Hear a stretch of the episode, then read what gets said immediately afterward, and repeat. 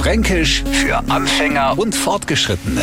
Heute Umeinanderferschen. Kinder sorgen ja von Natur aus, dass alles in Bewegung bleibt. Die haben Energie, das am fast Schwindlibern kennt. Und wenn sie mal wieder Fangerlens in der Wohnung spielen, noch kommen die genervten Worte vor die Eltern.